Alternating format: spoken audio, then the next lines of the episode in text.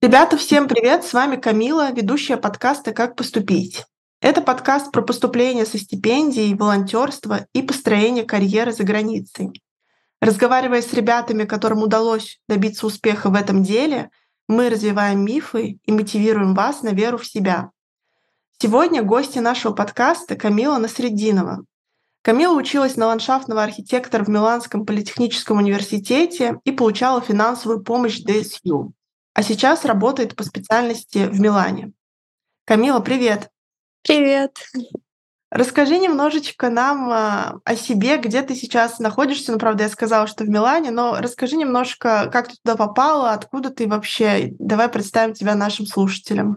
Да, конечно. Ну, в принципе, как я сюда попала, это был не очень осознанный выбор, если честно. Изначально, ну, как бы я заканчивала бакалавриат э, в академии имени Штиглица, и, ну, уже на четвертом курсе я вот э, понимала, что дальше я хочу продолжать магистратуру, но не в России. И я подавалась в три места, но на самом деле со второго курса я мечтала, ну как мечтала, ну да, наверное, ну, моя голубая мечта была учиться в Австрийском университете прикладных искусств, ну, в Венском. А, но у меня была такая болезненная история с этим университетом. Ну и подавалась я еще на всякий случай в Миланский и в Айтек, в Штутгартский. Вот, но так как-то в итоге вышло, что в Миланский я, ну, они меня приняли первее всех, но я туда и подавала заявку. Дедлайн был, в общем, самый ранний. Так я и попала в Миланский. Мгм. А Ну, извини, а в чем была сложность с австрийским вузом? Ой, там вообще была такая длительная эпопея. В общем, австрийский вуз меня принял. У меня было интервью и все на свете с этим вузом. Мне прислали уже admission letters, ну, с, с печатью и, в общем, все с поздравлениями. Но там была приписка, что но вас, типа, еще должен проверить наш э, департамент. Э, ну, у них, в общем, студии и департамент по какой-то причине существуют отдельно вот каким-то образом. И, в общем, я должна была еще свои документы отправить в департамент. Я их отправила, и мне сказали, что вот ваш бакалавриат не архитектура, а у меня средовой дизайн. И вот с этого года или там, ну, в общем, мы решили, что мы берем только архитектуру и все. И эта студия мне писала до самого сентября, чтобы я отправила еще какие-то документы, еще какие-то документы. Я помню, я даже звонила в Министерство образования, чтобы мне выдали какую-то справку, которая описывала мой бакалавриат. Ну, в общем, я просто столько документов туда отправляла, чуть ли не каждый месяц. Они мне еще писали в сентябре, но я уже была в Милане, я уже так устала от них, что я им сказала, извините, но я уже поступила вот в полеми, и, наверное, все на этом. Интересно, как вузы наши мечты могут оказаться, правда, какими-то странными, можно даже сказать, дурацкими в каком-то плане. Да, и, да. И в этом плане, мне кажется, тоже это важно понимать. Многие даже когда устраиваются на работу, например, за границу или учиться, они, когда вступают в коммуникацию с своим работодателем или вузом, если им сразу что-то не нравится, это на самом деле очень важный звоночек. И здорово, что у тебя были запасные планы. Еще раз э, салютую и всем советую всегда иметь запасные планы, даже на случай, если ваш идеальный вуз окажется каким-то не таким идеальным. Точно. Ну здорово. А вообще, почему именно у тебя Полеми был в запасном списке? То есть э, как ты про него узнала, почему он все равно попал в твой список в итоге? Ну да, вообще, казалось бы, он там в десятке мировых, да, насколько я знаю, по архитектуре и в тройке европейских, но я действительно вообще никогда не думала о Полеми как о том месте, куда я прям хочу попасть. Ну, я знала, что это престижный вуз. О нем, ну, честно говоря, о всех вузах я как-то узнавала по сарафанному радио. Там кто-то что-то сказал, ты где-то потом посмотрел и подумал, ну ладно, все, да, туда тоже хочу. Как-то было вот так вот, если честно. Мгм. Чтобы я делала какой-то research, такого я не помню. Вот всю информацию я как-то узнавала, вот она ко мне приходила из воздуха, и я ее потом уже переваривала. Я тебя очень хорошо понимаю, потому что я тоже, когда поступала сама, у меня тоже были какие-то странные причины выбора вуза. И то, что мы сейчас пропагандируем World of Brawl, типа осознанное поступление, там списывайтесь с выпускниками, читайте сайт, это всего я тоже не делала, но как раз-таки поэтому я и понимаю, почему это важно. Вот, но на самом деле, поэтому ты не переживай, ты не одна такая. Большинство ребят как-то выбирают свои вузы. Я не знаю, мне кажется, иногда это какое-то, в том числе, судьбоносное решение. И, может быть, даже от нас что-то не зависит. Я не знаю. Здесь, если только уже углубляться вот в эти теории судьбы и всего такого. Расскажи, пожалуйста, про финансирование свое. Э, мы уже анонсировали, что у тебя была стипендия ДСЮ. Я очень кратко скажу, что это финансовая помощь, которая характерна как раз-таки для Италии, которая смотрит на твое финансовое положение, а не на твое резюме и не на твои достижения. И это на самом деле стипендия достаточно, как мне полагается, редкая, в том плане, что про нее меньше людей знают, чем про какие-то стипендии типа там, не знаю, ДАД, Фулбрайта, да, что-то такое более известное. Поэтому mm-hmm. расскажи, как ты вообще узнала про ДСЮ, и почему решила подаваться именно на нее, и подавалась ли на какие-то, может быть, другие университетские стипендии? Да, ну вот опять же, это было сарафанное радио. Ну и плюс из-за того, что это было такое вот э, такая информация, опять же, из воздуха, я потом за это поплатилась, кстати, но я сейчас об этом расскажу. В общем, когда меня приняли, там же они сразу говорят тебе, если ты получил merit-based scholarship или ты не получил. Ну, в общем, я его не получила, но на самом деле я до сих пор не знаю, по каким критериям они выдают этот merit-based, потому что из, вот все, кого я знаю, никто этого не получал, кроме одного парня из моей общаги, египтянина, но он учился не на моей кафедре, и он тоже не знает, как так вышло. Ну, неважно, это тоже какая-то, удача, какая-то русская рулетка. Мы, в общем, все варились вот в нашем студенческом котле, и мне сказал какой-то мой одногруппник, что вот он смотрел какого-то мальчика на Ютубе, который тоже из Питера и который учится сейчас в Полеми, и он вот э, получил DSU. Я, в общем, нашла этого мальчика ВКонтакте и написала ему. Я его спросила, как он ее получил, что нужно было, какие документы он там предоставил, как это вообще все было. В общем, я расспросила его все, что могла, вместо того, чтобы просто прочитать кол. Мне казалось это легче на тот момент. И он мне по доброте душевной вообще все, все, все объяснил. Но потом я откуда-то нашла еще каких-то экспертов. Ну, они так и называли себя, что вот эксперт по поступлению в Полеми ну, не так, как World Abroad, а вот именно как будто бы они общаются там с какими-то людьми, которые заведуют документами. В общем, какая-то чушь, если честно.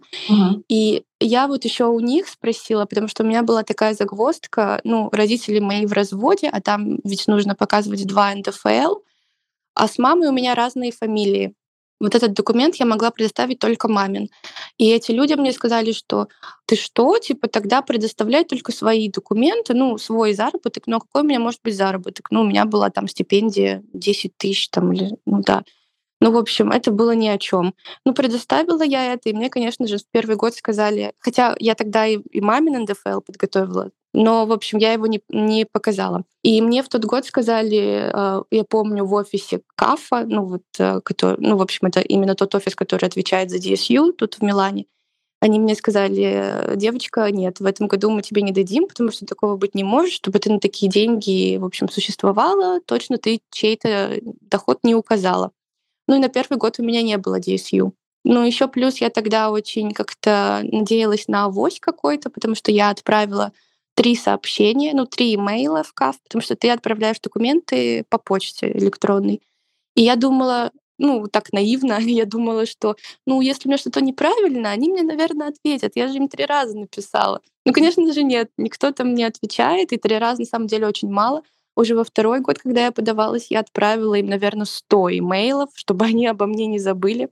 И уже вот на сотый они мне ответили, все в порядке, все, успокойся. Блин, очень интересная история. Слушай, я на самом деле редко слышала, что э, кому-то отказывали в ДСЮ, ну, если документы все собраны правильно, но видишь, они решили, что у тебя неправильно собраны, и здесь, мне кажется, важно сказать ребятам, что действительно очень часто ДСЮ вызывает желание какие-то документы не показать, там какие-то преуменьшить, и я вот такое всегда не поощряю, потому что мне кажется, вот лучше показать как есть и ждать уже действительно результата, нежели чем придумывать какие-то схемы. И мне кажется, твоя ситуация, учитывая, что у тебя это было как-то ну, неосознанно, да, тебе просто подсказали. Да, нет. Угу. Мне кажется, что это хороший урок будет для многих, кто решит в этом году или в следующих годах подаваться на ДСЮ. Окей, очень интересно. Слушай, а ты можешь, если уже сейчас помнишь, рассказать в итоге, какие документы ты вообще подавала, показать свое состояние? Да, я помню, но вот в деталях, может быть, какой-то документ я не вспомню, но мне кажется, с одной стороны, наверное, я это все уже наизусть запомнила на тот момент. В общем, я показывала квартиру, выписку из ЕГРН я показывала. Ну, то есть она предоставляла информацию о том, есть ли у меня квартира, ну, и, и то есть записана ли она на меня. А потом я предоставляла справку номер 8, по-моему, из ЖКХ, которая говорила о том, сколько человек живет э, в той квартире, которая записана на меня.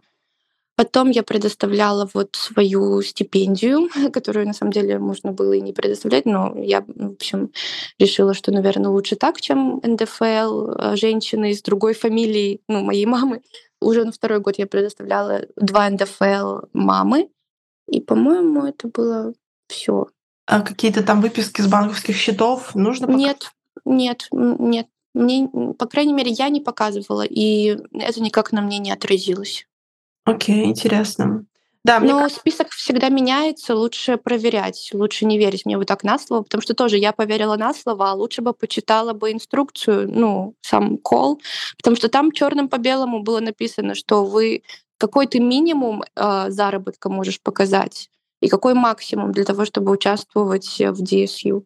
Да, это правда, ребят. Нужно всегда ориентироваться на информацию сайта. Она может меняться кардинально достаточно. То есть а, с DSU, что важно понимать, то, что у них кол выходит достаточно поздно, и как бы предварительно можно ориентироваться на прошлогодний кол. Но при этом всегда нужно следить за новым и смотреть, когда он выходит, да, чтобы не попасть в какие-то такие ситуации, когда вы неправильно что-то сделали. Камил, мне кажется, когда ты сказала я представила справку номер 8 из ЖКХ, я прям почувствовала твою травму, потому что ты помнишь номер к этой справке. Да, но тоже проверяйте, не слушайте меня вот так вот, э, посмотрите, точно ли номер 8, потому что я уже не уверена. Да-да-да. Слушай, супер, Камил, хорошо. Ну, давай закончим когда про DSU, и потом я тебя попытаю про портфолио. Скажи, пожалуйста, получается, что DSU приходит намного позже, чем ты поступаешь, правильно? То есть ты поступаешь условно, там, я не знаю, начинаешь учебу в сентябре, а DSU приходит обычно зимой, да? У тебя так же было? Да-да-да, но еще загвоздка в том, что а, тебе ДСЮ приходят на банковскую карту, которую выдает тебе университет, но ты ее не можешь активировать до того момента, пока ты не получишь а, ВНЖ. А ВНЖ в Италии ты получаешь ну, полгода минимум. Да, поэтому вот так вот. Мало того, что она тебе приходит э, в декабре, Обычно, насколько я помню, приходила в декабре. По-моему, дедлайн был в то время. Но плюс еще, ну, то есть ты должен активировать карту и предоставить свое ВНЖ. Да, бюрократия это, конечно, наша Да, это точно.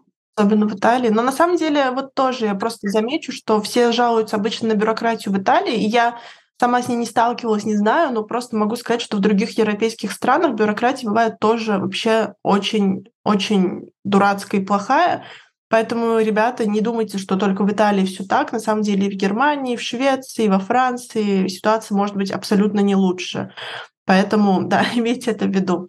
Окей, а подскажи, пожалуйста, вот ДСЮ, сколько у тебя была стипендий и насколько ее хватало? Потому что, насколько я знаю, в Милане достаточно дорогое жилье. Хватало ли тебе стипендий или нужны были какие-то собственные накопления? Вот э, мне как-то свезло, что я попала в общежитие. Ну, в общем, на него тоже надо подаваться. Там тоже какая-то очередь на это общежитие, потому что много, ну, достаточно много людей туда хочет. Но так как я подавалась уже на второй год, потому что в первый я вообще не получила, то меня сразу взяли. Может быть, это зависело от того, что я уже ну, на втором году обучения или что, я не знаю. Но я жила в общаге, в общем-то. И было, в принципе, не на что мне жаловаться, было достаточно терпимо. Ну, конечно, в любом случае, учитывая то, как DSU приходит, и только на него рассчитывать я бы не советовала. Угу. Да, абсолютно согласна. По поводу того, хватает или не хватает стипендий, тоже вот я часто у ребят спрашиваю, они говорят: "Ну, на жилье, там, на еду хватало, на все остальное типа нет". И здесь я замечу, что большинство стипендий мира, включая там самые щедрые стипендии, типа там, не знаю, опять-таки вернусь к Фулбрайту, там, к ДАД, они так и высчитываются, что они должны покрыть вот этот минимум абсолютный, да. Никто не закладывает туда, там, я не знаю, путешествия, покупку одежды и всего такого. Поэтому это тоже, мне кажется, важно понимать, что, может быть, ДСЮ и не самая э, щедрая стипендия, но, по крайней мере, она покрывает какие-то базовые расходы, и это уже в нашем современном мире, я думаю, классно. Да, еще в ДСЮ есть такой плюс, что у тебя есть каждый день 5 евро, которые ты можешь потратить э, там в Карифуре обычно, ну, в общем, в супермаркете, которые работают э, с приложением. В общем, это тоже такая схема. А, с приложением, которое выдает DSU для того, чтобы ты скачивал тикеты и использовал. Ну, в общем, грубо говоря, у тебя есть 5 евро каждый день, плюс к тем 5 тысячам, которые стипендиальные. Окей, okay, класс, да. Сейчас в некоторых регионах повысилась, кстати, э, стипендия, по-моему, до 7 тысяч, но да, надо проверять uh-huh. Регионе. Окей, классно. Про тикеты это очень так про, про, интересно, я не слышала еще. А, супер, Камил, спасибо большое за то, что поделилась. Про стипендию, про деньги всегда тяжелее говорить, поэтому давай а, переходить к следующей подтеме. Мне очень интересно про портфолио, потому что это часто, особенно ребята, которые поступают на более-менее творческие специальности, будучи там, ну, есть прям четкие, да, творческие, есть такие смежные с творческими. Их всегда пугает вопрос портфолио. Расскажи, пожалуйста, когда ты поступала, э, если ты помнишь, что у тебя было за портфолио, какие работы ты прикладывала, и как вообще, насколько сложно было там, понять, какие работы приложить, на что они будут конкретно смотреть, вот что-то в таком духе. Ну, это сложный вопрос, честно говоря. Потому что насчет портфолио, мне кажется, вообще никогда не угадаешь, на что ты можешь положить, кроме того, что ты сделал. У меня были только учебные работы, потому что, ну, я тогда заканчивала бакалавриат. Ну, у меня были проекты первого, второго, третьего, четвертого курса даже не было, потому что дедлайн по подаче был вот в ноябре. Тогда еще мы даже, у нас даже первый семестр четвертого курса не закончился. Вот, но в принципе портфолио — это то, что делаешь ты, и то, что ты себя представляешь. Даже не знаю, какие можно дать советы по этому поводу. Да, ну, я думаю, что знаешь, в чем может быть дело? Просто иногда бывает так, что когда мы подавали кого-то на творческие специальности, обычно есть четкие требования к портфолио, и иногда бывает так, что ребята, например, вообще делали проекты не в том ключе, в котором, например, указаны в требованиях. Поэтому, наверное, основной совет очень внимательно читать требования и стараться понять, насколько вы подходите вообще под этот профиль. Единственное, что еще мне было всегда интересно, ну, насколько, как ты считаешь, хорошо связываться, может быть, с нынешними ребятами, которые сейчас учатся на твоей программе, чтобы понять, именно по советам для портфолио? Или ты считаешь, что лучше не слушать никого и больше, ну, как бы самой решить, какие работы у меня самые классные, вот какие работы меня лучше всего представляют? Или идти, правда, узнавать, там, я не знаю, под темы какие-то, я не знаю, подходы, методы, которые больше принимаются в этом конкретном вузе? Если честно, вот, э, например, вот тот Венский университет, куда я подавалась, я изучала вот именно их, их стилистику и их требования очень внимательно к портфолио и старалась попасть в их язык, грубо говоря. Но а, в Полеми, а, если честно, там ведь даже и нет. То есть если ты, например, читаешь а, описание к курсу, они даже не предоставляют никаких фотографий проектов, которые были до. И, например, вот я смотрю на свое портфолио, но оно совсем отличается от того, что делали потом мы на первом и втором курсе магистратуры. И также я, я видела портфолио моих одногруппников, но у нас там у всех настолько все по-разному. И честно, даже вот насчет политехника ничего не могу по этому поводу сказать. Вот Венский, да, там это сыграло роль, что я действительно изучала и стилистику, язык э, их проектов, и они их предоставляют, и ты можешь их посмотреть. Насчет политехника все очень задумчиво, загадочно. Поняла тебя. Хорошо, спасибо. Давай перейдем к следующей нашей э, подтеме. Вообще про учебу в Италии. Скажи, насколько тебе понравилось, насколько нет, Было ли что-то, что прям было очень классно, и что-то, что вообще, ну, как бы ты подумала, господи, зачем я здесь? Наверное, если говорить в общем, то да, мне понравилось. Ну, конечно, были моменты, когда я думала, и господи, что происходит.